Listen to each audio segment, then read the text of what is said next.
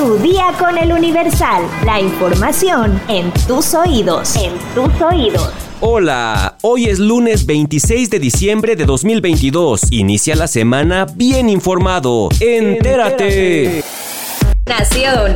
La ministra de la Suprema Corte de Justicia de la Nación, Yasmín Esquivel Moza, difundió a través de sus redes sociales un posicionamiento sobre el supuesto plagio de su proyecto de tesis de licenciatura. En el documento negó terminante y categóricamente los señalamientos que han circulado sobre el supuesto plagio de su tesis. Esto luego de que la Universidad Nacional Autónoma de México informara que tras un cotejo pormenorizado de la tesis de la ministra contra otra presentada un año antes, se encontró un alto nivel de coincidencias en ambos textos. La ministra destacó que la UNAM ha abierto un proceso de revisión, lo que le parece una acción adecuada para que se defina y analice con base en la legislación universitaria. Además, confirmó su disposición para colaborar con las autoridades de la Casa de Estudios en el proceso y así deslindar responsabilidades. Además, reveló que ha denunciado ante la fiscalía correspondiente el supuesto plagio de su proyecto de tesis y resaltó que esta campaña, que calificó de perversa, pretende incidir en la opinión pública y es evidente que el objetivo de estas difamaciones es intervenir en un proceso que le compete únicamente a las ministras y los ministros de la Corte.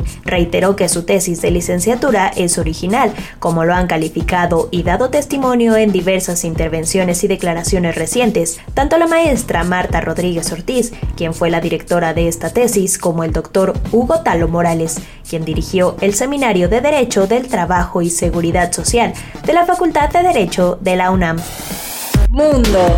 Millones de personas en Estados Unidos se refugiaron del frío gélido causado por una tormenta invernal que ha provocado la muerte de por lo menos 34 personas en diversas partes del país y que se prevé que cobre más vidas tras haber dejado a algunos habitantes encerrados en sus casas rodeados de nieve y cortado la electricidad a decenas de miles de viviendas y negocios.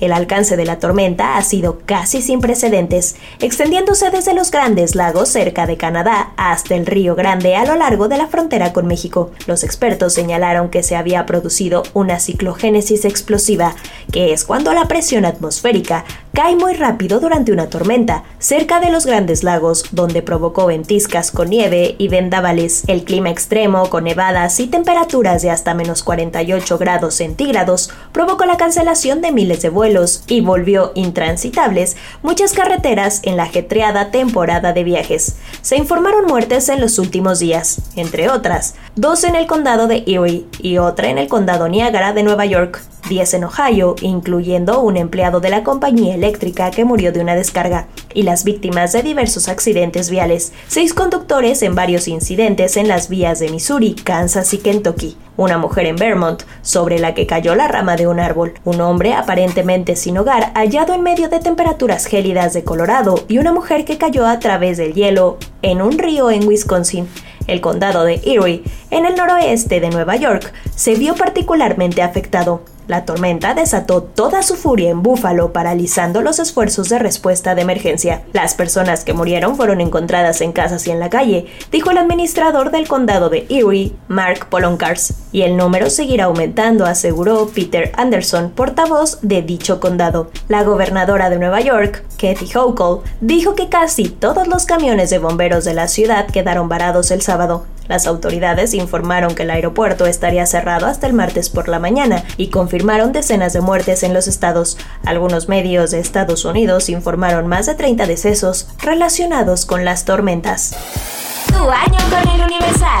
Nación, marzo. El presidente Andrés Manuel López Obrador inauguró el lunes 21 de marzo el Aeropuerto Internacional Felipe Ángeles junto a su esposa Beatriz Gutiérrez Müller, gobernadores de la Ciudad de México, Estado de México y Querétaro, supervisó las primeras operaciones desde la torre de control del nuevo aeropuerto. Abril. El Instituto Nacional Electoral llevó a cabo la consulta de revocación de mandato, concluyendo el cómputo de actas donde reportó una participación ciudadana de 17.7%, es decir, elegir 16.501.137 personas. Sin embargo, se requería la participación del 40% del padrón electoral para que fuera vinculante. Julio. El presidente Andrés Manuel López Obrador inauguró la primera etapa de la refinería de Dos Bocas en Paraíso, Tabasco. Agosto. La Fiscalía General de la República detuvo al exprocurador Jesús Murillo Caram, autor de la llamada verdad histórica sobre la desaparición de los 43 normalistas de Ayotzinapa. Septiembre. Diputados aprobaron mantener a la Guardia Nacional, Ejército y Marina en las calles hasta 2028. Adiós al horario de verano. Diputados aprobaron eliminarlo y 2022 será el último año que se aplicaría. Sin embargo, hay 33 municipios en donde seguirá usándose. El Senado aprobó y remitió al Ejecutivo la reforma que pasa el control de la Guardia Nacional a la Sedena. La reforma se avaló con 69 votos a favor. Octubre. El matrimonio igualitario es legal en todo México. Tamaulipas fue la última entidad en aprobar las reformas a sus leyes y colectivos celebraron al grito de sí se pudo. El periodista Carlos Loret de Mola reveló que un grupo de hackers autodenominados Guacamaya rompieron la seguridad digital de la Secretaría de la Defensa Nacional, extrayendo miles de documentos. Salieron a la luz los registros de la salud del presidente Andrés Manuel López Obrador, la orden para liberar a Ovidio Guzmán y diferéndose entre las cabezas de la Marina y la Defensa Nacional. El narcotraficante Rafael Caro Quintero fue recapturado por elementos de la Marina en Los Mochis. Durante el operativo, un helicóptero de la Marina se estrelló. El almirante José Rafael Ojeda Durán aseguró que no hay evidencia de que la aeronave haya sido derribada durante la recaptura. Noviembre. El INE no se toca. Estas fueron las consignas durante la marcha contra la reforma electoral. Miles de personas en varias ciudades de todo el país participaron la mañana del domingo 13 de noviembre en marchas y concentraciones para expresar su rechazo a la reforma electoral que planteó el gobierno federal.